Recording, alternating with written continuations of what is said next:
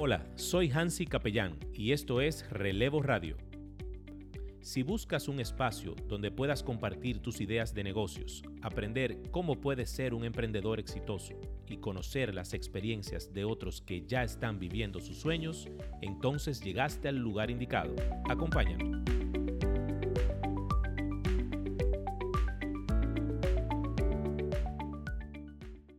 Hola mis amigos, estamos en Relevo Radio en una entrega más aquí en su programa que tanto ha gustado.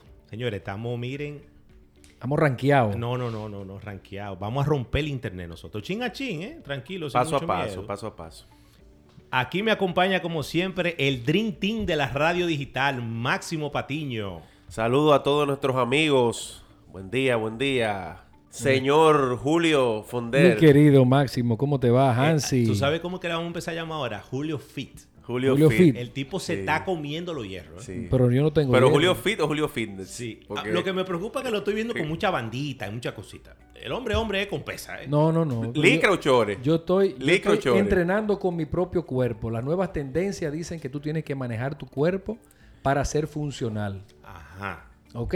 Eso es, eso es, Es que, señor- yoga, ¿eh? ¿O qué es eso? Bueno, ejercicios funcionales. O sea, tú haces repeticiones de sentadillas, haces lagartijas, haces hasta marinero, me ponen a hacer a mí. Sí, el marinero nunca, nunca se queda. ¿eh? Marinero, siempre hay que hacer de todo, señor. Entonces, ejercicios funcionales es más. Y voy a darle, le voy a dar payola a ese invitado que estuvo aquí con nosotros hace unos días, Freddy Fitness. Sígalo, Freddy Fitness RD. Discípulo de. Freddy Fitness, compadre. Sí, señor. señor. O sea, este cambio se ha logrado en esta cuarentena gracias a ese señor. El único que pudo con la barriga de El único. El Más único. nadie. No di que Golgín, que, que, que- que- nada, ninguno de esos gimnasios pudieron con la barriga de Julio. Nada Solamente Freddy Fitness. Di que pagando, yo no sé cuánto tengo ya pagando el clunaco ahí, yendo al gimnasio y nunca en la vida. ¿eh? En tres meses había estado como estoy ahora. Pero es consistencia, señores. Consistencia, persistencia y eh, luchar por, una- por un es, objetivo. Todo en la vida es así. ¿verdad? Señores, señores, díganme eh, cuándo empiezan a salir los camellos aquí con este polvo. Yo No, estoy pues- casi mandándome a hacer una cosa un de turbante, Un un turbante. No, pero se fue rápido ya, pero supuestamente viene No, más. Viene pero eso una fuerte ahora, la semana que viene. Otra Julio. ola, di que peor. ¿En Julio, serio? eso acabó, Julio, aquí. Eso, Bueno. esos tres días fueron difíciles. A partir de mañana mando, a- mando a sacar toda la alfombra de mi casa, a ver si vuela una y me voy. Tú por sabes ahí. que me sentí mal en esta semana porque le di un boche a la doña en mi casa. Que si era una beca que tenía en mi casa ella. ¿En serio? No, porque yo llego un día y encuentro por un polvo y un sucio, pues yo no ¿Tú crees que yo no me acordaba de acordabas, eso? ¿no? Hermano, yo le hice así a esa mesa, al cristal del comedor, así, que yo, doña, pero ven acá. Y, y Estamos bien, entonces, estamos bien, estamos... Usted está mala, no quieren. Me dice, pero es que yo, yo hice todo esta mañana normal. Eso fue hace 10 minutos. Hermano, pero mira, es un polvo que entran. Es mejor tener toda la ventana cerrada. Absolutamente, completamente de acuerdo. Tranca la ventana y automáticamente convierte tu casa en un horno. Entonces, como Entonces que- prende el aire, Te paga sube la 15 luz. mil de luz. Oye, es que como quiera que estamos jodidos. Mira, si no es con Duquesa, ahora es con. Va, va a ser después con el dengue también. Y de, de seguro, en, en Argentina se metieron las langostas. ¿Viste la langosta? sí? Eso si no se mete aquí la langota. Bueno, no sabemos. Esperemos que se meta la otra langosta. la- Señores, tenemos un invitado, un invitado de lujo en nuestro programa en, en- en el día de hoy. ¿Quién nos acompaña, Julio, hoy? Bueno, Cuéntanos. nos acompaña nada más y nada menos que el comunicador Samir Saba. Bien, Samir Bueno, Saba. bienvenido, Samir. Conductor, productor de Famosos Inside que se hace todos los días a las 4 de la tarde, lunes a viernes por CDN.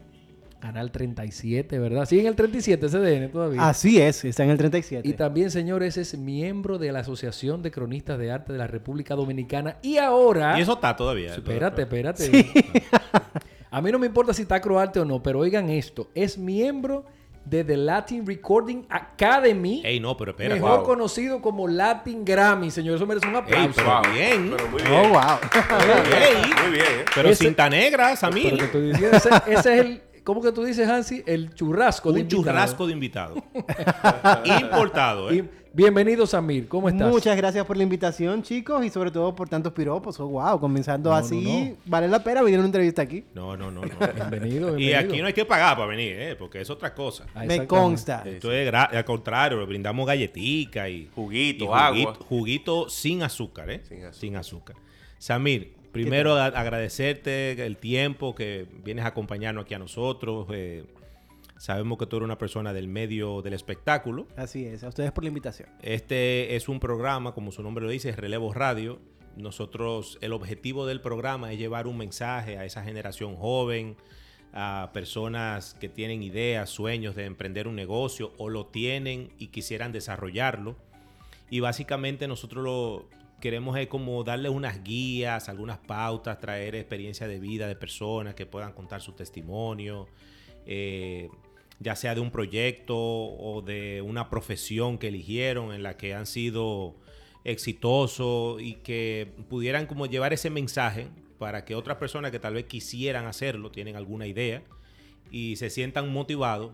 Creo que la mejor forma eh, de aprender Es con el ejemplo, ¿verdad? conociendo el ejemplo de otros. Es como un servicio social de una manera divertida. Exactamente. Así que exactamente. me Y que la gente, la gente entienda que todo es un proceso. Todo es un proceso. Nosotros, eso sí, lo, siempre lo queremos decir. Todo es un proceso. Sí, porque Y hay cosas dentro de ese proceso que tú escuchando la de otro, ya sea o por lo bien que le fue o por las veces que se guayó, hay muchas cosas que tú puedes evitarlas escuchándole en otro, como un aprendizaje. Es así. Yo siempre he dicho que eso de que nadie aprende en cabeza ajena es incierto. No, eso fue Tú una puedes abuela. lo llevarte esa referencia, claro que sí. Sí, sí, sí, sí. Samir, cuéntanos un poquito de ti, de dónde tú vienes, ese nombre que da Kipe, de libanés ahí, o sea, como de dónde tú surges, de dónde tú... Hablan un poquito de ti. Bueno, eh, yo tengo 39 años de edad. No, espérate. ¿Millennial también este? No, no, no. Sí, no, yo soy ¿Tú millennial. eres millennial? Claro que millennial. Pero claro, Julio 39. Fondería entonces va a ser. Millennial. Pero, Dios mío. ¿Y qué tú pretendes? No, no, yo no soy millennial, Bien. yo tengo 40 recién cumplidos. Millennial, Bueno, pero- pero- Cuéntanos de ti. Un año menos que tú, Bien, papo, bien. pero sí. ¿Qué podemos hacer? Eh, soy de ascendencia libanesa. Mis abuelos paternos eran libaneses. No los conocí, murieron antes de yo nacer, pero me quedó el nombre y un poco también las facciones, que a veces trato de negarlas y no puedo. Siempre están ahí marcadas. Ok. Soy dominicano, nací aquí, he vivido toda mi vida aquí. Eh, desde que soy adolescente, estoy involucrado en el tema de los medios de comunicación. Incluso estando en el colegio ya yo hacía algunas cosas, porque siempre me llamó la atención. Yo siempre tuve como esa vena de querer hablar en público, de, de seguir eh, lo que hacían las figuras del espectáculo y de alguna manera fui canalizándolo con las posibilidades que se me fueron presentando en el camino y ya en septiembre próximo cumplo 23 años de, de trayectoria. Wow. Ok. O sea, tú 23. eras de lo que te robaba los micrófonos los talent shows del colegio. Para hablar, güey, voceando. Yo no me lo robaba, me lo cedían de hecho, porque ellos sabían Wow. que lo que con que lo que. Ok. Qué bien. Tenía su mermelada el hombre. Sí, En la casa yo recuerdo que yo cogía hasta un cepillo y hacía creer que era un micrófono y grababa en una casetera, que era lo que había en el momento, para escuchar mi voz. señores, sí. Y así me fui de alguna manera involucrando y aprendiendo un poco del proceso. Ok, Interesante. perfecto. Te gusta escribir, Samir, también, ¿verdad? Me gusta escribir. eh, de hecho, mi primer eh, proyecto, por llamarlo de alguna manera, fue cuando gané el segundo lugar de un concurso literario a los 13 años de edad, que consistía en reescribir la historia de la Bella y la Bestia. Coger los Oh, personajes y hacer ey. una historia absolutamente nueva. Pero Wow. bien eso. Pero tú la platanaste o mantuviste la línea, que No. la dominicanizaste o No, no la dominicanicé, pero cambié totalmente la historia y solamente usé los mismos personajes. Y gané el segundo lugar. Ahí, de hecho, me dieron la portada de Listín 2000, que en ese momento era una revista muy Durísima. importante de Oh, Listín Diario claro. para Claro, el público Listín 2000. joven. Y eso como que me entusiasmó verme en portada y no sé qué. Sí, porque le da su vainita a uno. Exacto, Claro. porque ¿Cómo le está ahí. Eso no de que- Eso está bien. Sí, pero mi- mira qué interesante que, o sea, con la edad que tú tienes, tener 23 años, o sea, más de la mitad de tu vida, prácticamente desde que eras que un niño, un adolescente, Adolescente, Sí, sí, sí. adulto, joven dedicado adulto. a Sí. esto y todavía al sol de hoy, que es raro, porque usualmente cuando una persona eh, es joven, estudia una carrera y como que cambia el rumbo. Pero en el No. caso tuyo te quedaste ahí. No, él Yo siempre claro. lo supe, siempre lo supe y hacia allá me encaminé y quizás por ese enfoque he podido estar todo este tiempo trabajando. Una persona que quiera hacer lo mismo que tú, tienes que, tiene que estudiar, tiene que ir a la universidad. Eh, ¿Cómo puede llegar una persona que tenga los mismos sueños o aspiraciones, Samir? Lo primero es que tienes que tener la aptitud y eso no se aprende en ningún lugar. Correcto. Eso viene contigo y lo vas desarrollando. Pero ya luego de eso, evidentemente, para poder garantizar permanencia, para poder de alguna manera destacarte entre un grupo de gente, sí tienes que prepararte académicamente. Y aquí hay universidades que imparten la carrera de comunicación social Hay algunas que están muy bien equipadas hoy por hoy. Cada vez se van actualizando en ese sentido. Y eh, yo recomiendo siempre pasar por Y la... el internet ayuda muchísimo ahora también, ¿verdad? El internet, porque en YouTube tú puedes aprender cualquier cosa. Y me imagino que muchos jóvenes ahora también se identifican con, con Y a- eso. así visualizándolo, en esos sitios, o sea, full, te montan un estudio, o sea, te ponen un escenario como si tú estuvieras en un medio de comunicación. Cuando yo estudié en la Católica Santo Domingo, yo soy licenciado en comunicación social, eh, había incluso un laboratorio y un estudio para eso. Pero no tenía quizás todos los recursos que hoy por hoy sí tienen las universidades, que han entrado como en competencia porque la Pucamaima cuando abrió la carrera, que fue muy recientemente, debe tener una década quizás, no más, Ah, Hace poco. se actualizaron, se pusieron al día y le dieron mucha prioridad al tema audiovisual. Y eso hizo que las demás tuvieran que ponerse Claro. y apretar la tuerca y están hoy por hoy muy bien equipadas. Así que de alguna manera también se vuelve práctico, no solamente teórico, como me tocó a mí en gran parte de, de la carrera. que, que por la profesión, creo, no sé, yo no soy un- un- un- una gente muy conocida en eso, entiendo que la práctica tiene un porcentaje muchísimo mayor a la teoría de bueno, eso, de ¿eh? hecho yo te voy a decir una cosa. Cuando yo entré a la universidad, a mí los compañeros de la promoción casi me odiaban porque yo pasaba todas las materias de fly porque Ah, todo lo que yo veía ya yo lo había conocido en el Exacto, campo de acción. exacto. Entonces para mí era muy fácil, tú sabes. Quizás en materias que... Estudiando cualquiera No eh, pasa, eso. como dicen por ahí. Eh, exacto. Claro, Exacto. claro. Entonces la verdad Qué es bien. que sí, esto es más práctico que otra cosa. Pero hay que ser consistente y hay que leer mucho. Hay que leer mucho. Yo creo que una de las grandes deficiencias que tienen hoy aquellos estudiantes que están estudiando comunicación es que están pensando en el tema banal, en figurear, en darse a conocer, en estar frente a una cámara y no piensan que incluso eso requiere Sí, de por- escribir. Sí, porque hasta eso, Claro, o sea, no, tú, tú tienes que culturizarte. Están pensando en los likes. Están pensando en los likes y se pierden en el camino. Y al final tú puedes llegar a entrar, pero ten por seguro que si tú no haces ese switch rápidamente, vas a desaparecer así de rápido como entraste. ¿Se llega, larga, sí. ¿Se llega con padrino o sin padrino? Las ¿Se llega a dónde? Habla claro, deja los el miedo. a los no porque tú eres como un asustado. ¿Se llega al éxito en los medios de comunicación con padrino o sin padrino? ¿Sabes? Las dos cosas, ambas dos, para decirlo de alguna manera. Ok, Pueden presentarse ambas situaciones. ok. No quiere decir que es una condición obligatoria. No, para nada. De hecho, yo no- nunca lo tuve. En mi familia nadie... Lamentándolo mucho. Y lamentándolo mucho. Porque No, hubiera sido más fácil el camino, quizá, Tal para llegar, no, tú sabes. Tal vez ya son veintipico de años en la costilla. Claro, claro. El tipo. O tú No vienes a ver, tuve. un canal de televisión ya. ¿Quién sabe? Es así. ¿Quién sabe? Pero yo no lo tuve y me ha ido bastante bien. Hay gente que lo ha tenido y ha podido entrar, pero de nuevo, si tú no pones de ti y te sigues documentando y te sigues preparando, ese padrino podrá aguantar X tiempo, pero Claro. eternamente no va a ser. Exacto. Exacto. Y son muchos los factores que tienen que darse para la permanencia. ¿Dónde fue que tú hiciste el opinino tuyo en, lo- en los medios de comunicación? Mi primer trabajo fue en el año 97. Yo estaba pasando canales en mi casa. Todavía vivía con mis padres en ese momento. Y encontré una convocatoria casting para un programa de televisión para niños y adolescentes que se llamó El País que Queremos. Un programa de temporada que se pasaba por el Canal 4 y que se creó de la mano de UNICEF para promover que los niños y adolescentes hicieran valer sus derechos en la sociedad. Oh, Entonces, qué bien. bueno. yo, sin permiso de mis padres, que nunca estuvieron de acuerdo con que yo me involucrara con los medios, Le diste Pero pa' ¿por allá. qué que siempre es la misma vaina? Le diste para allá. Porque Me que en la generación, la generación de los papás de nosotros, Sí, son como, eran como cerrados con eso. era un vago él. No, que era como cerrado. Comunicas. Pero ponte a estudiar, mi. Oye. Bueno, en mi caso no fue por eso. ¿Tú sabes qué alegaban mis padres? Mis padres siempre estuvieron eh, bastante prejuiciados y tenían ideas que no necesariamente corresponden con la realidad. Por ejemplo, de que este ambiente está lleno de drogas, de que este ambiente eh, Alcohol, prostituye a la gente, Exacto. de que hay muchas posibilidades de, de- de corrupción. ¿Tú De... te refieres a que no pasaba antes? No siempre habrá en todos los campos Ah, profesionales, siempre No, lo habrá. Yo creo que siempre lo habrá. Sí, sí. Pero está de uno. Claro. Ceder o no a tú eso. te ensucias si tú quieres. Claro. Pero mis padres tenían esa idea Ok. y entonces eso les frenaba mucho Sí, protegiéndote. La posibilidad protegiéndome. Sin embargo, yo ese día me desaparecí, me fui a mi casting atento a mí, me seleccionaron y ellos se enteraron cuando me vieron en pantalla el primer día. Muy bien. Y así fue.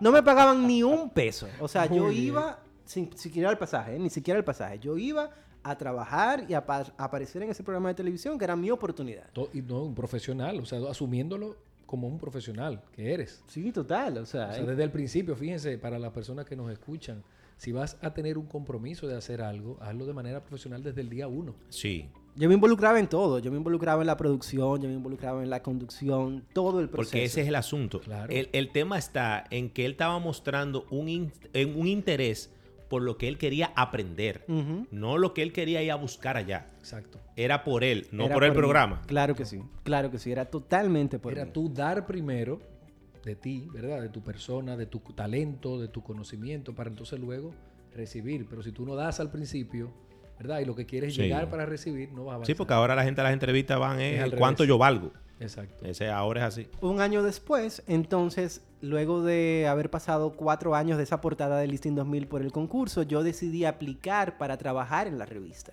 Y también fui seleccionado.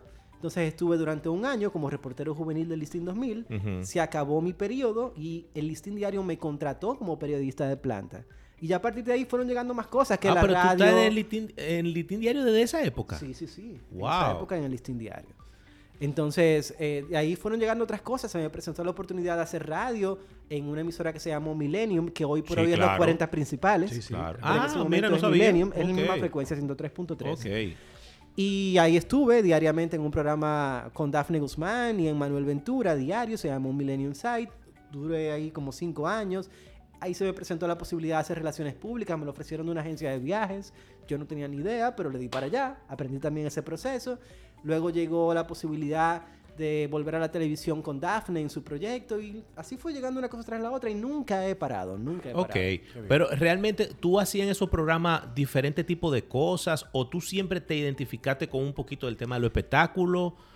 Mira, en el ¿Surgió caso... o, o fue desde el principio eso? En el caso del proyecto del Canal 4, el programa al que fui al casting y me seleccionaron, era un programa muy focalizado a el tema de los derechos de los niños y adolescentes. Ok, Y todo lo que se trataba allí era en base a eso. perfecto. Pero en el caso de Listín 2000 ya era una revista mucho más plural en, tema- en temas de contenido. Y ahí yo hacía de todo. Ahí yo hablaba de tecnología, ahí yo hablaba de espectáculos, ahí yo hacía entrevistas. Ok. Y Ah, pero eso me fue preparando. Te fogueaste full ahí. Eso me fogueó bastante. Es- Sí. yo digo que esa fue mi escuela. Sí. Esa fue mi escuela, la que me preparó para todo lo demás, incluso para la universidad. Una oportunidad de oro que no todo el mundo tiene. A mí se me presentó, la aproveché al máximo. Samir, te hemos visto también en, en premiaciones, presentando ahí premios, artistas y todo eso. Cuéntanos un poquito sobre esa experiencia que ha sido para ti también.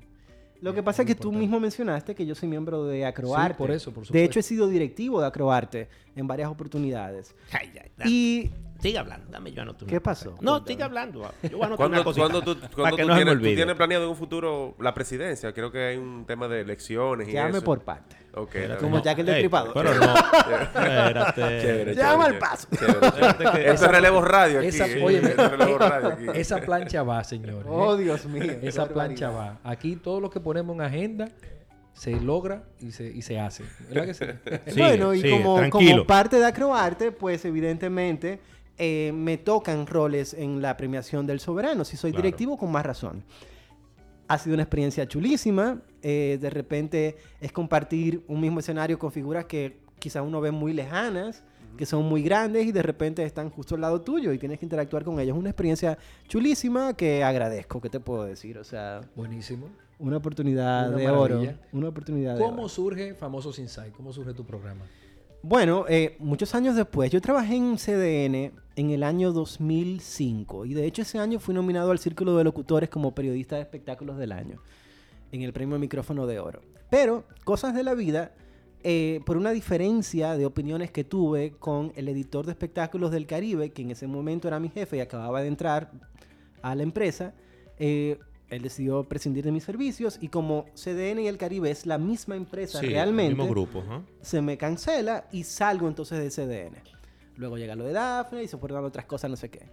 La vida es tan sabia y da tantas vueltas que a veces tú ni te las esperas, que en el año 2014 el editor de espectáculos actual del Caribe se va de vacaciones y me llama para que yo cubra sus vacaciones. Oh, pero qué y bien. como yo en ese momento estaba de agente libre, porque acababa de salir de una nueva empresa, decidí aceptar y fui a cubrir sus vacaciones.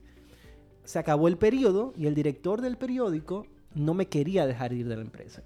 Y delante de todo el mundo en la redacción del periódico me hizo una propuesta que yo me sentí muy halagado al recibirla, pero al mismo tiempo la rechacé porque para mí constituía un reto del que tenía mucho miedo a asumir. Él me estaba proponiendo ser el periodista que cubriera la fuente del Palacio Nacional para el periódico El Caribe. Ofrézcome. Wow, pero Pero mira, Y a mí me dio muchísimo miedo porque era un área que yo hasta ese momento no había manejado. no nueva, nueva. Entonces le dije que no. Pero el señor estaba decidido a que yo lo hiciera. Y puso al editor de espectáculos a llamarme todos los días para convencerme a ir a una reunión. Cuando finalmente lo logró, él no me dejó ni hablar. Él me agarró del brazo, el director del Caribe, y me llevó a recursos humanos. Me hizo firmar un papel y después me dijo, ya tú estás contratado en el área del palacio. Y yo, No, pero... don, pero no hemos hablado siquiera. ya, así fue que se dio. Y duré Eh, eso- nueve ¿De qué año? ¿De meses. qué año es eso? 2014. 2014. Estaba Duré- Danilo, Danilo ahí. Sí, duré nueve meses cubriendo la fuente del Palacio Nacional para el Caribe y en ese proceso, Nuria Piera, que en ese momento era la directora de la parte de CDN, eh, prescinde de los servicios de quien estaba haciendo ese programa.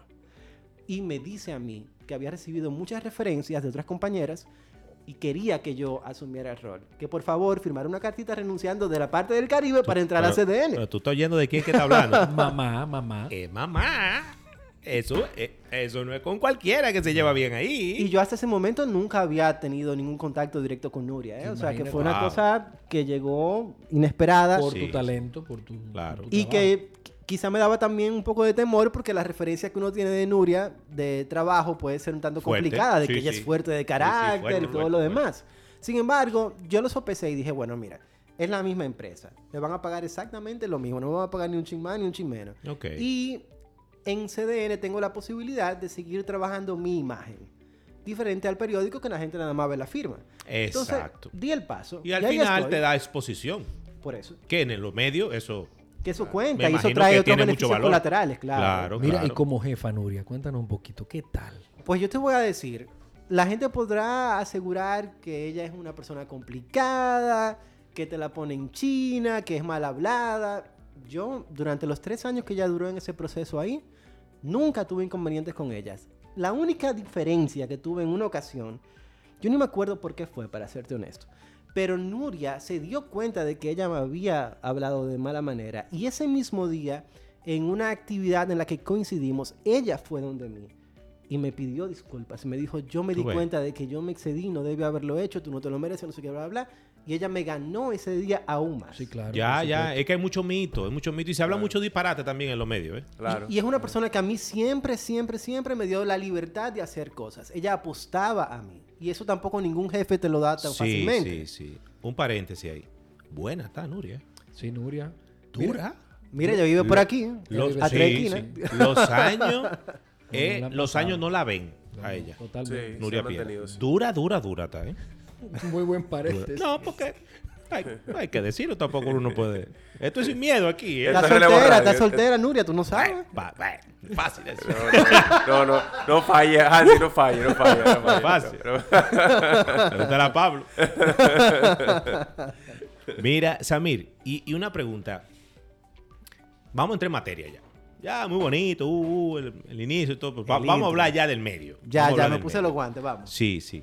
¿Por qué, por qué que hay ese, esa idea, ese como tan común el comentario de que la gente que entra al medio de comunicación lo que anda buscando es una plataforma para exponerse como figura, o sea, como cara, que se reconozca, pero la realidad, eso es lo que dicen, Sí, sí. pero la realidad con su segunda intención es buscar los colaterales del medio.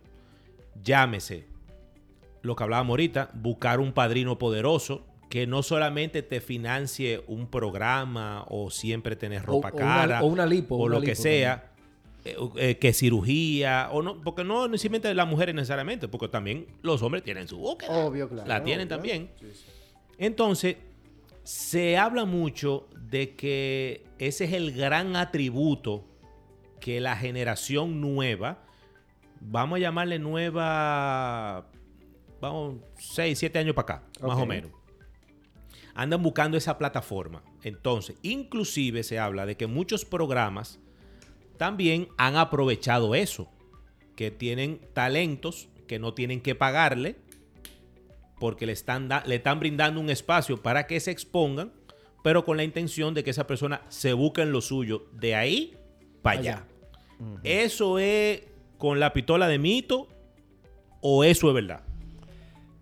Yo creo que hay de todo. Hay gente que quizás cede ante eso, hay otros que no. Por ejemplo, hace unos años atrás yo entrevisté a Jesús Gil, mejor conocido como Massa. El viejo masa. Cinta negra en bailarina. Exacto. Sí, sí, sí. Cinta negra. Pero espérate, porque oye lo que te voy a decir. Él me dijo en esa entrevista, que por ahí anda grabada, que él lo que tenía en ese programa era un conuco. Pero él te lo dijo en vivo eso. Ajá. En televisión, un conuco porque estaba lleno de ñames. Exacto. Ahora, no habló mentira él, ¿eh? Bueno, pero también y todo. Ok. Hay que tener cierto criterio Sí, a la hora sí. de tú salir en el aire Sí, a sí, decir una cosa así. tú está sabes. fuerte, Y Está medio fuerte. tuyos también. Exacto, está medio fuerte, tú sabes. Eso le creó a él una situación muy complicada. Porque las chicas a las que él llamó ñame en ese programa, todas se pusieron en una en contra de Massa. Pero también porque... Le hicieron un sancocho. Claro.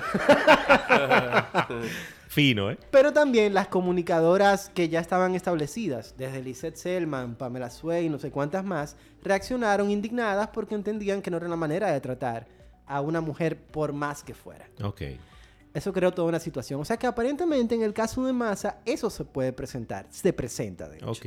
Pero si tú vas a otra plataforma, lo más probable es que lo que anden buscando es sencillamente que tú tengas condiciones. Hay proyectos que quizás por el tema de que el negocio cambió en términos de manejo publicitario y todo lo demás, te dan la opción de que no te puedo pagar, pero si tú buscas la manera de mantenerte con un patrocinio X de una empresa, lo que sea, bla, bla, bla, yo te doy la posibilidad de que lo coloques. Ok. Y Y eso, eso es tiene, completamente eso válido. tiene que compartirlo, eso, o eso es del talento. En ocasiones es solamente del talento. Del talento. La mayoría de las veces es solamente del talento. Ok. Si se llega a esa situación, Exacto. A, ese, a ese acuerdo, ¿no? Sí, porque me imagino, por ejemplo, ya, Cheloti, hablamos de eso Si ahora. no, mitad, mitad. Mi caso es diferente porque yo soy empleado de CDN. sí, sí, claro, claro. Tú Yo eres un talento del- empleado. del- del- de la empresa. Yo recibo mi salario, yo no percibo un solo centavo de la publicidad que se coloca en el programa. Ok. No trato de amarrar nada que tenga algún visto de mercadeo. Sencillamente lo refiero al departamento y ellos que se encarguen de gestionar lo que haya que gestionar. Yo no me meto en nada de Pero eso. igual ellos no se meten contigo de cualquier cosa a nivel profesional que tú consigas a raíz del programa. No, eh, si lo manejo, por ejemplo, en el caso de las redes, no. Si Una quiero que salga... Claro, todo eso lo puedo hacer sin ningún problema. Si yo quisiera que eso saliera en el programa, yo sí tengo que sentarme con ellos. Oh, ya. Yo sí tengo que Si va sentarme una con gente ellos. a promocionar algo en específico, un producto, una cosa así. Claro, claro. Ok. Y si yo quiero tener algún beneficio de eso, tengo que sentarme con ellos. Ah, el tema de la ropa, por ejemplo, si yo quiero tener un intercambio, yo se los comento, le digo cuál es la empresa, ellos me dan esa libertad. Ok. Si quiero tener una posibilidad de gimnasio, pues posiblemente también. Cosas muy puntuales. Sí, sí. Ok, perfecto. Porque yo hago la pregunta porque el Pachá tiene 22 personas en el C. Yo no Mal sé- contadas. yo, sin, eso es sin el público. Mal sin contadas. el público, ¿eh? Sí, los camarógrafos. Sin los camarógrafos, sin nada. Eh, él y 17 muchachas que, que yo no sé qué es lo que hacen todas, por eso es que yo te hago la pregunta. Pero lo grande es que si tú, yo te pregunto ahora mismo el nombre de alguna de ellas, seguramente tú no sabes. No, de ninguna. De ninguna. No, de alguna, no, de ninguna, yo me lo sé. De ahí solamente han salido dos que el público en su momento conoció. Que son Yocasta Díaz, que hoy por hoy es una locutora ya muy reconocida. Sí, sí. Y otra chica que se llama Apocalipsis, que creo que ya no está Bueno, en el, en el eh, proyecto. eh, es difícil que tú no te acuerdes de ella. Se llama Apocalipsis. Mencionabas, mencionabas, Amir, el tema de intercambio. ¿Sigue funcionando eso como una modalidad de negocio a nivel de espectáculo? Porque conocemos que Domingo Bautista él mismo se reconoce como el batatán del intercambio. Nadie ha podido superarlo. Eso es materia prima de cualquier comunicador hoy por hoy. Es necesario, eso es lo que mantiene eh, el, el- el ambiente, el día a día en el trabajo, definitivamente. Porque yo no puedo agotar mi salario, por ejemplo, en comprar ropa todos los días. O sea, por no, ponerte no, un caso. No, no, es difícil. es y yo salgo en un programa Mi, co- mi compadre, Oliver Lister, si no está mirando por ahí, Oliver, yo me recuerdo cuando él estaba en Sábado de Corporán, que ellos le pagaban los trajes que él se ponía. Sí. Pero eso fue otro espacio. momento de la televisión. Ya Hermano, eso en no aquella es época daban jipeta, ¿eh? Exacto, eso Así fue otro momento de la televisión. Ya eso nada, por, nada- hoy por hoy nada de eso pasa. Nada de eso pasa. ¿Por qué no Oliver? Oliver necesita un intercambio de gimnasio, ¿eh? Pero Oliver tiene un problema de hipotiroidismo. Yo no sé si lo ha Ah, superado. mira, tú ves. Sí, sí, sí. Eso no lo Tú sabía. que lo conoces, tú sabes que él tiene hipotiroidismo. Yo no sé si lo superó. si, si lo- si superó qué. ¿De qué no estamos riendo, Julio? Eh, no estoy entendiendo. Explíqueme, por favor. ¿Te lo No, no, de que él, él, ah, menciona el caso de Oliver. Todo el mundo tiene años que no lo ven a él. Y lo vi los otros días que él subió una foto con él, con Oliver. Eh, Yo tenía Mi compadre. veinte y pico de años que no lo veía. Sí. Vive en Ah, Estados Unidos. bueno, ah, no vive aquí. él? No, vive en Estados Ah, yo te iba a decir que lo trajéramos, pues está perdido. No, eh. él vivió aquí mucho tiempo y estaba dando clases, creo que de mercadeo en la universidad. Sí, sí, en la universidad, en la Católica de Santo Domingo, donde su papá es profesor de hace muchísimos años. José Tomás Lister, don Tommy, cariñosamente. Ok. Samir, se dice. Yo, yo he visto como una migración de muchos talentos de televisión que dicen que el negocio de la televisión está en el suelo Totalmente. y todo el mundo arrancó para la radio. Bueno, ¿Por qué? ¿Qué, qué, cuál es la diferencia? ¿Es el tema del costo? eh, ¿De la versatilidad de lo, tal vez lo, lo light que es tal vez estar en un, en- en un estudio de radio a estar en la televisión? ¿Por qué? ¿Qué es lo que está pasando? Bueno, lo primero es que el costo es mucho más bajito. O sea, evidentemente la televisión supone una serie de gastos que en la radio no están. La escenografía, el tema de que la publicidad es mucho más cara Camarógrafos. que la televisión. Hay un Personal. técnico muy grande que hay que Sí, cubrir igualmente. sí. Por ejemplo, el caso de Chévere Nights, una de las razones por la que dejó de ser diario era precisamente porque le representaba un costo importante al canal mantenerlo en el aire con todo su personal técnico a esa hora. Entonces, Sí, porque la hora también. Y mientras más chulo es el programa, más personal tiene. Porque cada chulería es una gente que te Es hace una trabajo, gente. Sí. porque no es solo. Exacto. No es, no es youtuber. Exacto. no, y esos aires encendidos el día entero porque los equipos se dañan si no está el aire. Hay todo un tema con la televisión y es muy costosa. La radio no tiene eso y esa es una gran ventaja que hoy por hoy está teniendo. Los costos de publicidad son mucho más baratos y por supuesto es mucho más fácil entonces que te coloquen. Porque si yo puedo invertir muchísimo menos, la mitad de lo que invierto en la televisión, y estoy sacándole el mismo partido en términos de audiencia, pues, pues voy a ir por la radio. Ok. Y eso es lo que ha sucedido. Claro, yo y mi- pienso mi- que por ahí mi- que va la cosa. Y me imagino también que el tema streaming, internet, YouTube, eh, Netflix, Bueno, de hecho- ha venido eh, a ser una competencia. De hecho, hoy por hoy el pastel se está dividiendo sobre todo entre la radio y las redes sociales. Oye, Porque eso. las redes sociales se han vuelto una realidad que está de alguna manera eclipsando un poco los medios convencionales. Bueno, Samir, nosotros somos un ejemplo de eso, aunque todavía no somos un, un programa conocido. O sea, estamos hablando que aquí ya vemos tres profesionales, cada uno en su área, Que no somos de los medios. que o sea, no, que no so- somos de los no- medios. no somos Eh, del medio público, no tenemos un conocimiento, eh, eh, eh, vamos a decir, De los técnico, medios. Ujú. ¿me entiendes? De- de- del medio a nivel de transmisión y que ese tipo de cosas. Y nosotros tenemos la posibilidad, porque la tecnología nos lo brinda, Claro. de nosotros poder tener los recursos de micrófono, que grabadora, que interfaz, ese tipo de cosas, y montar un programa. Claro. Obviamente, eso tiene, eso tiene sus bondades, pero también, también traen algunas cosas malas. Nosotros cuando empezamos con el proyecto del podcast, yo hice un sondeo más o menos de lo que existía. Y hay mucho disparate, ¿eh? Aquí hay gente que han montado dos o tres micrófonos, se ponen en una habitación de su casa y arrancan a hablar por un micrófono porque de el lo primero que medio... se les ocurre. No, porque tú no tienes los espectáculos públicos que te cohiban. Exacto. No, en las redes sociales Eso no es internet. Eso es Ahí tú subes lo que tú quieras. Claro. Sí. Y en YouTube tú muestras lo que tú quieras. O sea, te estoy hablando de gente que te pone en programa. O sea, que tú dices, bueno, al final, ¿cuál es el mensaje que está llevando? Exacto. ¿Tú me entiendes? Y- Por lo menos si tú ves un canal de televisión o en una radio que se den y cosas de eso, una gente se le va la mano, tú sabes que tiene problemas. Hay regulaciones. Que hay regulaciones, ¿tú Hay me entiendes? Entonces también esas libertades hasta cierto punto tiene sus bondades, Claro. pero entra todo, se mezcla ahí en eso, tú ves. Pero es más competitivo porque como hay tanto campo y hay Correcto. tanta gente haciendo cosas en internet, para la pauta publicitaria hay que depurar ese trabajo. Exactamente, exactamente. Te iba a preguntar algo. Samir, estamos viviendo una época muy diferente, ¿no? A lo que usualmente vivimos en la cotidianidad. Estamos ahora en la covidianidad, como le han llamado.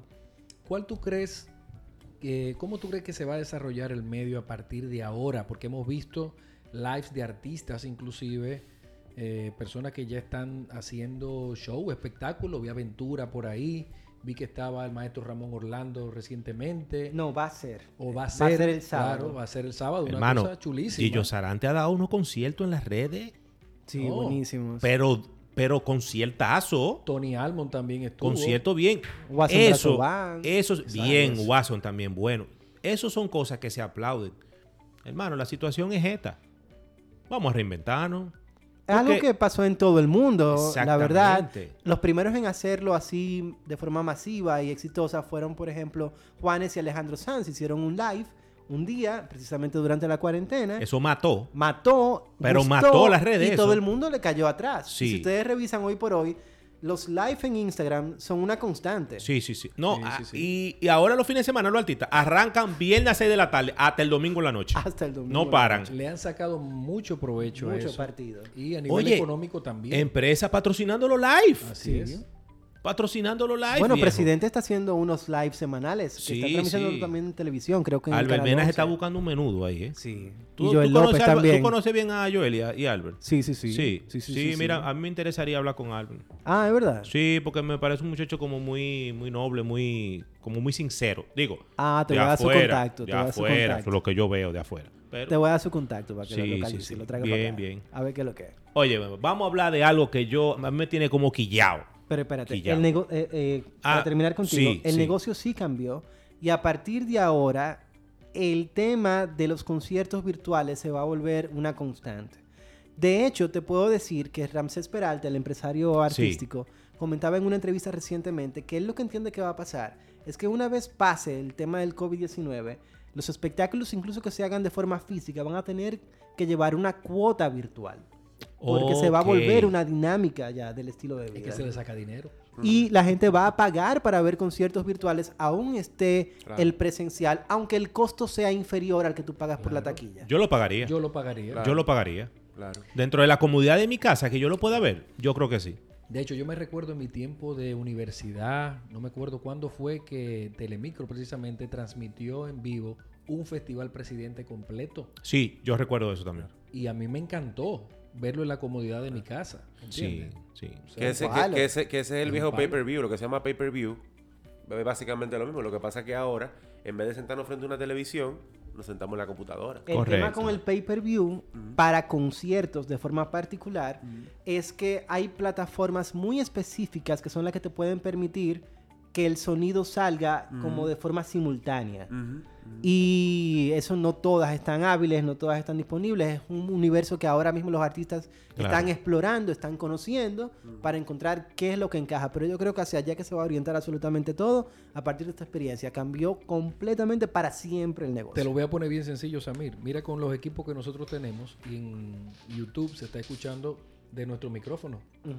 O sea que me imagino que a gran escala se utilizará más o menos la misma lógica. Claro. Pero con en en más- la dimensión, más- claro. exacto. En la dimensión que se hace. ¿Qué es lo que tenía quillado? ¿Qué es lo que tenía Sí, quillado? te- quiero hacer otra pregunta antes de eso. Ah, es, uno que me tiene, me tiene en quille del medio. Ok. Vamos a hablar de ese ahora. Sammy, de verdad, de verdad, para gente que, que, que nos están escuchando, como te dije, que quisieran tenerlo como profesión, estar en los medios de comunicación, porque hay gente, hay gente que le gusta el figureo, hay gente que le gusta comunicar, le gusta compartir con la gente. Realmente es un negocio donde tú puedes dedicarte y tenerlo como una fuente de ingresos, o sea, que tú puedas vivir literalmente de un medio de comunicación. No necesariamente que ya tú tengas un programa, porque ya ahí entra que tú tienes patrocinadores, sino, sino como talento, como una persona que entra, un talento. Claro que sí, pero yo pienso que más básicamente y lamentablemente con el pluriempleo, un solo proyecto no creo que te pueda dar la posibilidad de vivir relativamente cómodo. Ok, ok. Porque los salarios no son necesariamente muy bondadosos que digamos, Sí, porque eso es lo que se dice, eso es lo que... eh, eh, tú escuchas mucho eso. pero no es cierto. De hecho, un periodista, por ponerte un caso, de una redacción de un periódico, te puede ganar entre 15 y 30 mil pesos. No, más. no. No más. No, Samir, no puedo. No más. No, no. No, no, súbele algo a eso. No, no, no más. No más. Entre 15 y 30 como demasiado. Eh, y eso, No es un- más. ese es un profesional. Un profesional. No. Es una de las carreras peor remuneradas que hay hoy por hoy. Esto es pura pasión. El que lo hace de verdad es porque tiene pasión por eso.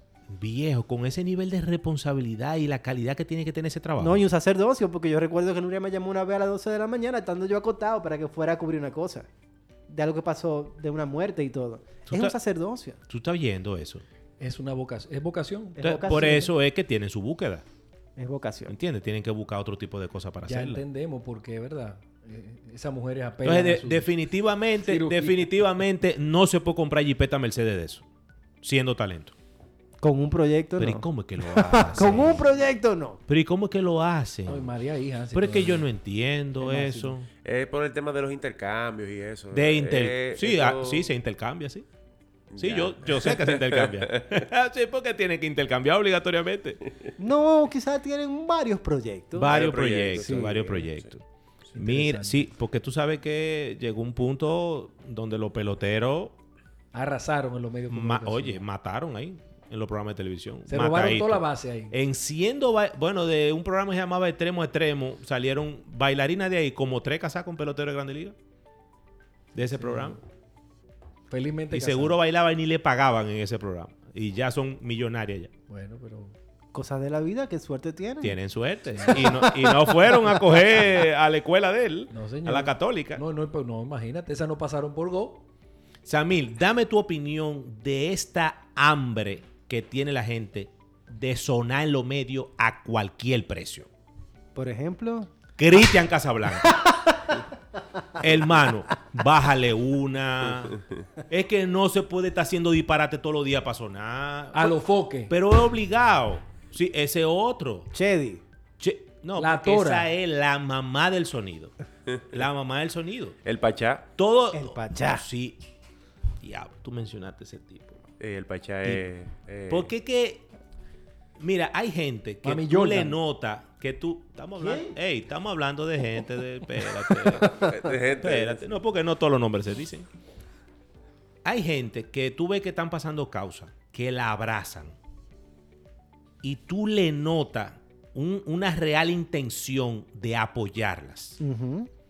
Pero hay otras que, que es que como que ellos hacen el esfuerzo, pero no se la dan. No se le cree. Se notan que, que la cogen para sonar Que de repente son gente que se montan en todas las olas. en todito. En todas. Llega un nuevo tema de conversación en, en la sociedad, ellos están ahí de primero opinando. Viene live nada que de una ver, vez. ¿eh? Exacto. Sin tener nada que ver con eso. Exactamente. Yo nunca lo voy a entender. A mí no me parece que sea una opción correcta de manejo. De hecho, yo creo que Chedi, por ponerte un caso, debería ya comenzar a reinventarse en ese sentido, dejar un poco de lado ese tipo de alocuciones, porque le está comenzando a afectar, entiendo yo, en su imagen. Sí. Pones ese chiste de nuevo y la cosa Sí. que ella hacía graciosa que le encantaba. a No, la porque gente. puede haber un equilibrio. Claro. Lo que pasa es que ya tú como figura llega un punto de que tú comenzaste a dejarla de ver como comediante. Sí, totalmente. La gente Y, y al de final ella es figura porque es comediante. Entonces, mi amor, sígueme dando por lo que yo empecé a seguirte. Todo lo contrario a El Pachá, por ejemplo. El Pachá es un comunicador con muchas aptitudes, yo creo que es un tremendo animador, pero eso se ha visto eclipsado por el personaje que Sí. él creó alrededor de él, que sencillamente lo que busca es controversia. Mucho él ego, mucho ego. Todas las semanas crea una situación por la que hay que mencionarlo en cualquier lugar.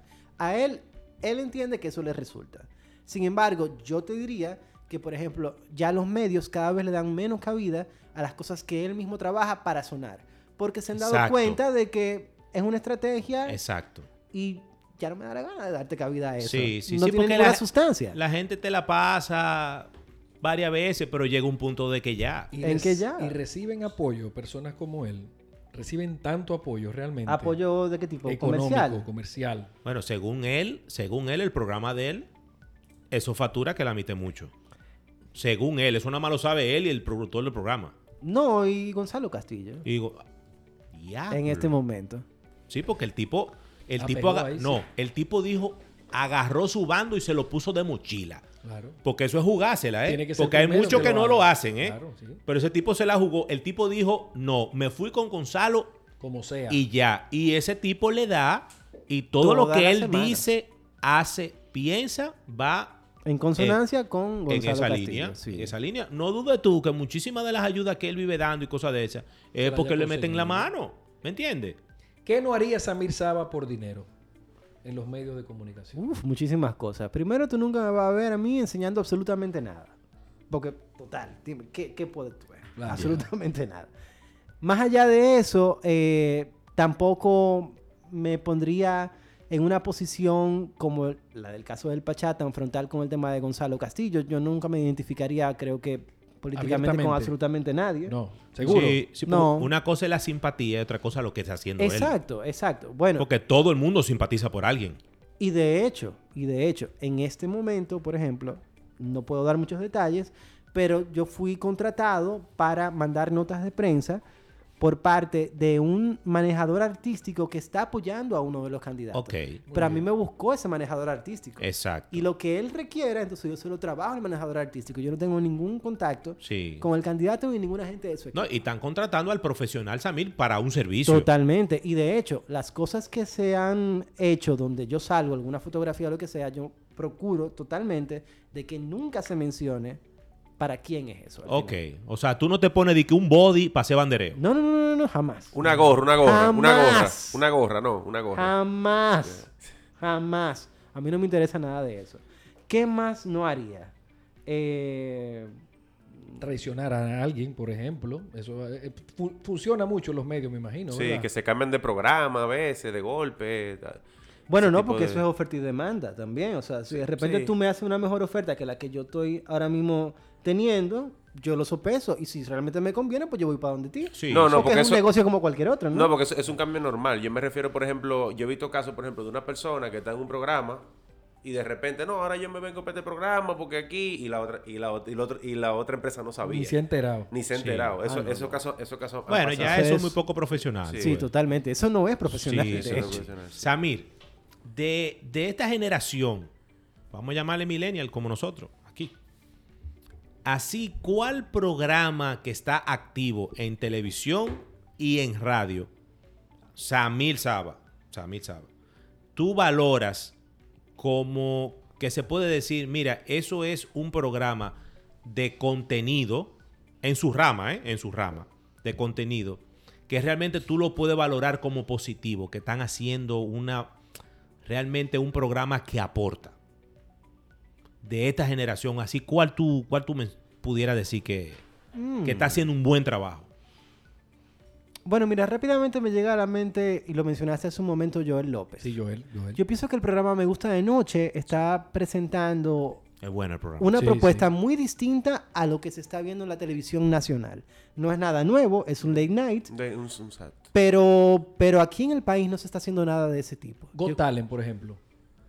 pero eso es una No, franquicia. Es temporada y es Sí, sí, temporada. No, y es una franquicia. Al final Sí, tú compras absolutamente todo. Una- un proyecto como Got Talent requiere que lo más mínimo vaya exactamente como se libreteó. O sea, Sí. ahí no hay un solo cambio. Es que está Sí. Simon Cowell. ahí, que está ahí no, ahí. ahí no hay talentaje, eh, de que, No. que, de que no, improvisa. No, no, no. Ahí está todo milimetrado. Y cualquier cosa que no vaya en consonancia con lo que se presentó en un libreto original de los que ceden la franquicia, de una vez te dan una sanción o te quitan la franquicia. O sea, eso es de afuera, sí. Pero producción local, de repente se me ocurre que Joel López está haciendo una producción muy interesante. Mira, y Joel López, ese tipo yo le, le tengo mucha admiración porque el tipo es rompiendo brazos, ¿eh? Sí, de abajo, sí. Él fue uno de los primeros que en un momento dado dijo, no, no, soy yo que lo voy a poner el programa. Yo no sé si lo estaban financiando, si lo estaban banqueando, que todo, pero el tipo dejó de ser talento para alguien y el tipo dijo, no, yo voy a ser productor ahora. No, pero tú sabes de dónde sale Joel López. Joel López era hasta paletero en un momento determinado. Joel López...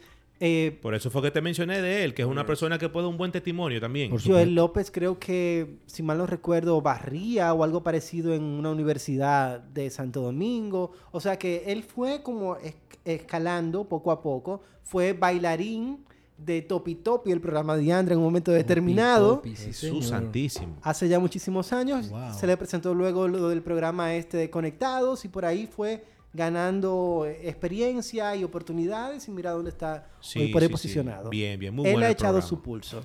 ¿Qué yo está creo que qué está haciendo No, Yandra? me falta de la me- radio. que- Espérate, vamos a hablar. Pero espérate, tú que mencionaste Yandra Yandra. ahora, espérate que, que Yandra tengo problemas con ella. Ella tuvo...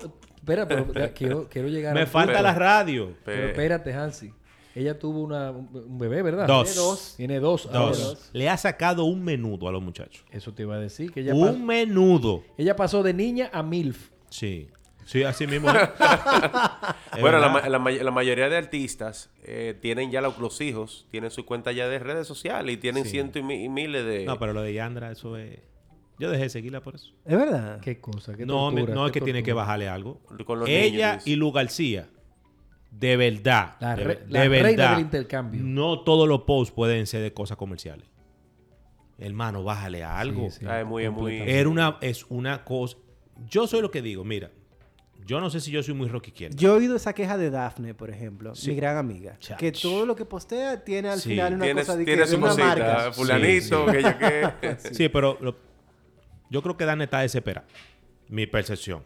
Mi percepción. Podemos hablar de eso ahora. Ok. Radio. Tú tienes miedo. Ey, pero ¿y ¿cuál No, es el no, miedo no. tuyo? Miren, se- señores. que No, espérate, Espérate, aguanta. Que, espérate, que tengo aquí, tenemos una, espe- un- una persona, uno de Ah, el que nos público. visitan, Bien, del público. ¿Cómo? que quiere mandar un saludo a mi esposa, Sony, quiere mandar un saludo a todo el equipo, a Samir. Bien, bien. Ah, sí. Un Un saludo para, para ella. Gracias, Sony. nos Y tenemos a la gente de Instagram aquí también. Sí, Cualquier sí. pregunta, señores. Claro que sí. Trátenme bien, trátenme bien. Sabas Claro que sí. abiertamente. Fire. Mira, yo lo, lo que te estaba diciendo era que yo no, no es que yo quiero ser rock izquierda, pero el tema de seguir a alguien en las redes sociales, eso se ha cualquierizado. Yo no sé si es que la gente por aburrimiento le da a seguir a todo el mundo. Pero cuando yo sigo a alguien, o sea, que yo decido entrar en mis redes sociales y que en mi timeline me salga algo de esa persona. Es porque tú te identificas con esa persona, Viejo, su es que de yo vida. quisiera como por lo menos, wow, mira qué chulo, que esto, que lo...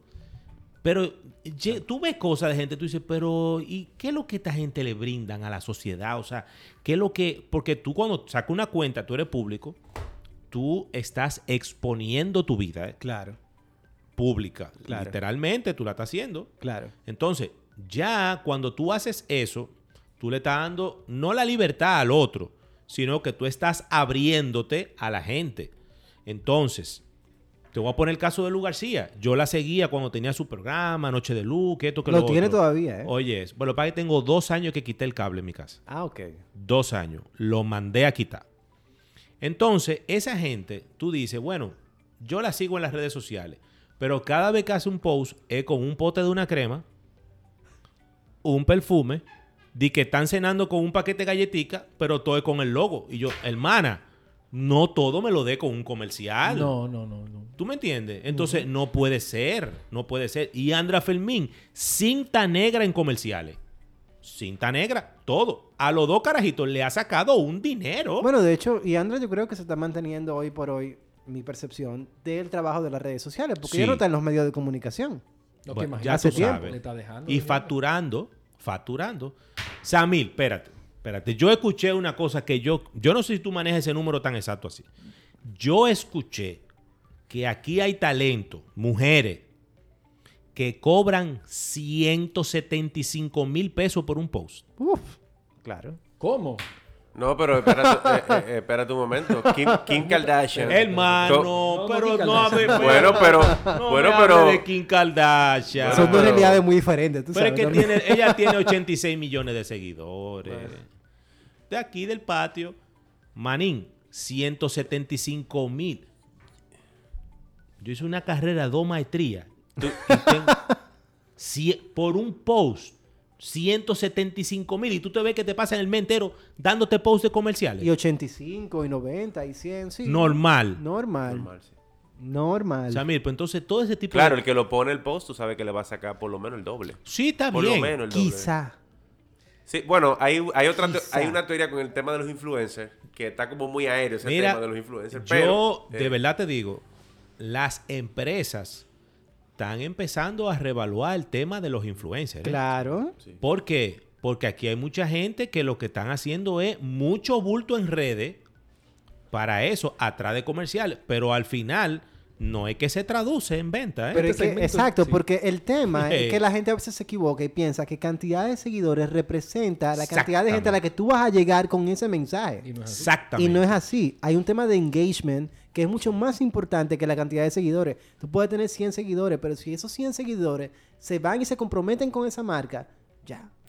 Bueno, Lo pues, lograste. Una caso- persona. Un caso, un caso muy valioso, Sí, por ejemplo, sí. es el de Nashla Bugar. Nashla. eh, Te iba a decir ese mismo ejemplo ahora eh, mismo. una avena, avena americana. Avena Yo americana. conozco avena americana Por por, Bugar, porque para mí avena es Quaker. Viejo. Y cuando Eh, ella hizo la campaña de los Special Cake de Kellogg's, del, del confle- del confle. Ella era imagen de... El No, marketing, de Nestlé, sí, de sí. Nestlé. Sí, sí, sí. De Nestlé. No, y es una imagen, Eso- o sea, ah, bueno, sí, eso eh, mismo. Es, importante notar que ella tiene una imagen que la mantiene. Que no es una gente que te, como que de repente te salta co- como mucho influencia, que de repente como que explotan. Por ejemplo? Nashla vende en las redes sociales porque tú te das cuenta. Por ejemplo, Exacto. ella creo que es de Reebok también en imagen, Sí. creo que algo así. Es una persona hace. espontánea. Pero, pero cuerda, óyeme, no te entiendes? cansa. O sea, una, es una cuenta. Sabe dosificarlo. Sí. Exacto. Y eso se traduce en los seguidores. Sí, sí. Porque también es la calidad de los seguidores. Claro. Es la calidad de los seguidores, porque no es que tú tengas mucho. Porque yo te voy a poner un ejemplo. Carolina Aquino tiene más seguidores que Nashla. Por el blanco de público que tiene. Pero es lo mismo.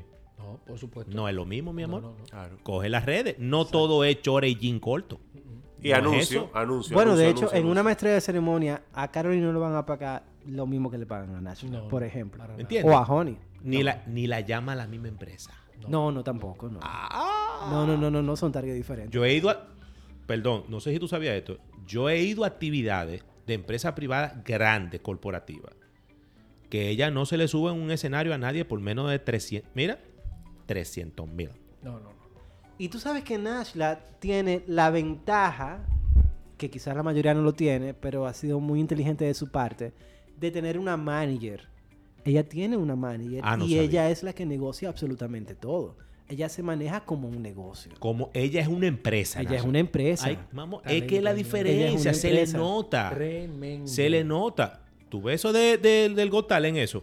Mira, aquí hay gente que tienen Pero ya- muchísimo dinero no lo pudieron hacer. Pero Yandra tenía una manager y Manuel y Hermes también tenían una manager. no, esas eran sus madres. Su madre. la que no es lo mío. Es lo mismo, ¿no? Ahí andan buscando Sí, sí, eh, la factura de la luz, ¿eh? Ah, bueno. Y de hecho, eh, una de las grandes cosas que pasó con Yandra es que ella nunca se llevó del todo bien con su mamá en Sí. términos de trabajo. Es verdad, cosa, es ¿eh? verdad, chocaban a nivel laboral. así es. chocaban.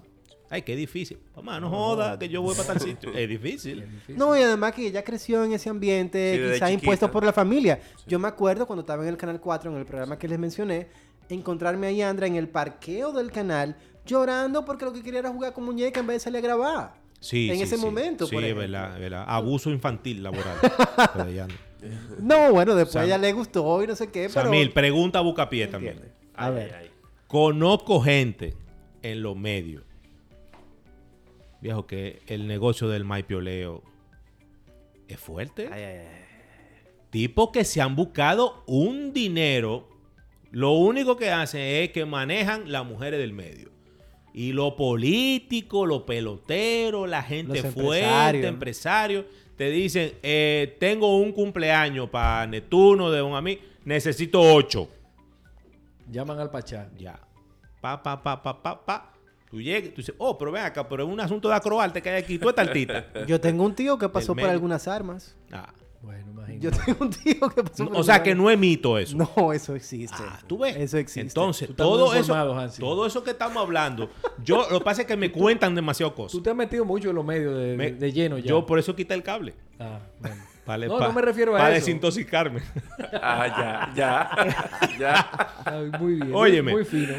Eso, todas esas cosas que estamos hablando, ¿Te han llevado el catálogo a ti alguna vez? No. eh, me llegó uno por WhatsApp una vez. ah, ok. Me llegó uno por WhatsApp. Yo pensaba que era un asunto de, de- de un, del soberano, de los artistas que iban. Sí, porque, yo, oh, pero vean, esta no es la del 4, esta no es la del 7, esta no es del medio, todita. Ya Yo, tú ¿Qué sabes. es esto, Dios mío? Ay, ay, ay, ay, ay. Mira, Eso existe, pero cada quien que haga con su cuerpo. Sí, no, vamos ¿Qué a hablar, señores, para cerrar, porque creo que es algo que mucha gente se lo están preguntando. Samil, ¿se resolvió el lío de Acroarte ya? No. Todavía se están matando Fausto y, y- y- ¿cómo que se llama? el- el- Alexis Beltré. Todavía se están matando esa gente, pero van Sí. como 17 audiencias ya de vaina de esa. Y lo grande es que en las últimas audiencias todas han estado a favor de Alexis Beltré. Y Pero Los fallos. Pero ¿por qué no deja Pero eso así Samil? ¿y qué tanto cuarto que se mueve ahí que no quieren soltar eso? ¡Qué cuarto! Pero entonces, ¿cuál es el de- Es una lucha de egos, mi querido Hansi. Ya, más nada. Es un resu- en resumen, es una lucha de ego. Y hay un tema con Acroarte y es que al final, como se trata de la Asociación de Cronistas de Arte, presidirla significa tener un tema de imagen que es muy importante en tu carrera que tú quieres tener. Y me imagino que por ahí es que anda la No cosa. es por los cuartos de la cervecería. No, ¿qué cuarto? Bueno, yo he sido directivo en dos ocasiones, yo nunca recibí un peso. Exacto. No, no, no, por ejemplo. A partir de ahora vamos a hacer tu plancha, Samir. Relevo Radio se va a encargar de trabajarte eso para que tú seas presidente de Acrobat. Yo no estoy interesado, la verdad, yo no estoy interesado. Entonces, ¿cuál va a ser el futuro de los soberanos? Porque no es en febrero ahora. Digo, si se llega a hacer por Era en febrero. por el Creo que lo de- pusieron. Lo... No, pero lo pueden No, no, hacer no. virtual. A ver, este año el premio no va. No va. La Ok. O sea, cervecería este dijo año que no el premio iba. no va, Cervecería de Acroarte anunciaron que no va. Eh, tiene mucho que ver con el tema del COVID. Pero a premiar que Por no han ejemplo. hecho nada. Y no ha pasado. Bueno, no, porque en todo caso, si se hubiera hecho este año, lo que premia es el año pasado. Oh, al ya, final del año ya, pasado, Bien. sí. El tema va a ser el año que viene. Exacto. Que vamos a premiar, porque este año ha sido absolutamente Sí. nulo Ah, Sí, exacto. el que más life hizo. en artes escénicas. Digo, te- digo Samir, tendrá- tendrán que sacar premios nuevos. Con temas, por ejemplo, de redes sociales, es de temas de streaming. Eso no Pero se, eso se Que premia. Eso no se premia. Pero ¿cuántos se pueden hacer de eso? No, imagínate. ¿Dos categorías? Eso Digo yo que era categoría nueva. Insostenible, insostenible en el tiempo. A menos que, y eso es algo que yo sé que todavía no se ha evaluado, al menos que el año que viene, si se llega a hacer el premio, se termine evaluando lo que quedó pendiente de este año, que lo que se iba a premiar, con lo que se logre hacer a finales de este año. Al menos que se fusione, podría ser. Eso es algo que todavía no se ha evaluado, no se ha planteado. Diablo, ¿y qué va a hacer Pachá? No tengo la más remota idea. Mira, yo, yo te voy a decir Eh, algo. Eso se puede premiar. Eh, eh, Hansi, por ejemplo, la mejor cuenta de Instagram. Eso es premiable. To- tocando ese punto que No, no, hablamos no, ahorita. invéntese, invéntese otro premio, pero eso no cabe en la categoría de soberano. Pero además, Wow. por ejemplo, recuérdate que existieron los TID Awards en un momento Claro determinado sí. y eso se cayó después de Eso dos se años. cayó. se cayó. no fue sustentable. Eso no fue sustentable. No, no, no. Y se decía un show grande y todo, pero... mm, mm. Excelente. Samir, no sé si tú tienes algo más que decir. Ey, ustedes trataron demasiado suave a Samir. Señores, Yo no entiendo por qué, porque yo le dije que yo venía vamos a con darle los un aplauso guantes. a Samir. Muy Un aplauso bien. a Samir. Excelente, gracias. programa, Dios mío. Este gracias, gracias este- por tu participación. A ustedes. Como dicen, este programa es tuyo, ¿verdad? Ah, muchas gracias, muchas gracias. Sí. Y que sepan que el premio soberano no necesariamente no se ha hecho por el tema de Acroarte. También hay estas situaciones. Y es que Cervecería cambió de administradores nuevamente. Y es otro proceso de explicarles ay, qué significa el premio para que vuelvan a invertir y todo lo demás. Ahora es Ambev, no es en, Ambev. en un minuto es para Ambev, cerrar. pero son internacionales otros eh, nuevos administradores. En un minuto, Samir, para cerrar, ¿qué ha representado para ti ser ahora reconocido por los Latin Grammys como un miembro? Eh, ¿qué, apar- qué- qué significa esto para tu carrera y para tu futuro en los medios de comunicación? Eso era algo que yo venía persiguiendo hace mucho tiempo, yo había aplicado en otras oportunidades y la última vez pues me rechazaron, pero fue por un mal manejo mío, yo envié un formulario que no correspondía a lo que a mí me toca por mi condición de comunicador. Y obviamente por eso me lo rechazaron. Tenía que ir donde Yadira Morel era. No, no, no. Ella es la experta en formulario. Cinta negra en formulario, Yadira. Pero ahora que me aprobaron, estoy muy contento porque entiendo que eso me va a abrir la posibilidad de seguir expandiéndome a otros mercados. Excelente. voy a poder eh, de alguna manera cerrar convenios con manejadores de artistas en lo adelante para otros proyectos. Y no sé, vamos a ver qué me depara el futuro, pero ya yo le estoy sacando partido desde ahora a eso. Bien, Excelente, bien, bien, excelente. bien. Estoy loco por ir a Las Vegas a la ceremonia de este año, ojalá que se dé. Ya veremos. Está bien, te da un zoom, ahí un zoom. Ah, claro. Y nos, y nos transmite en vivo desde allá para Relevo Radio. Para Relevo ¿Tú te Radio. imaginas esa primicia? Le sale También. dieta, le sale. Le sale una Le dieta. sale a una dietica. Viene, para viene. que tramite, para que tramite. Samil, gracias por tu tiempo, hermano. A de verdad, ustedes, agradecemos chicos. tu participación. Un gusto en conocerte. Muchas gracias igualmente. Eh, Samil está declarado ya como el que va a manejar la sesión de espectáculos de este. Espectáculos. Señores, mírenlo ahí. Ya, declarado. Pero bien. Señores, en YouTube, despídense de la gente. Gracias Chao, por chao. su sintonía. En Instagram también. Un abrazo a todos. Y esto fue Relevo Radio en una nueva entrega. Bye bye. Cuídense. Bye. Bye.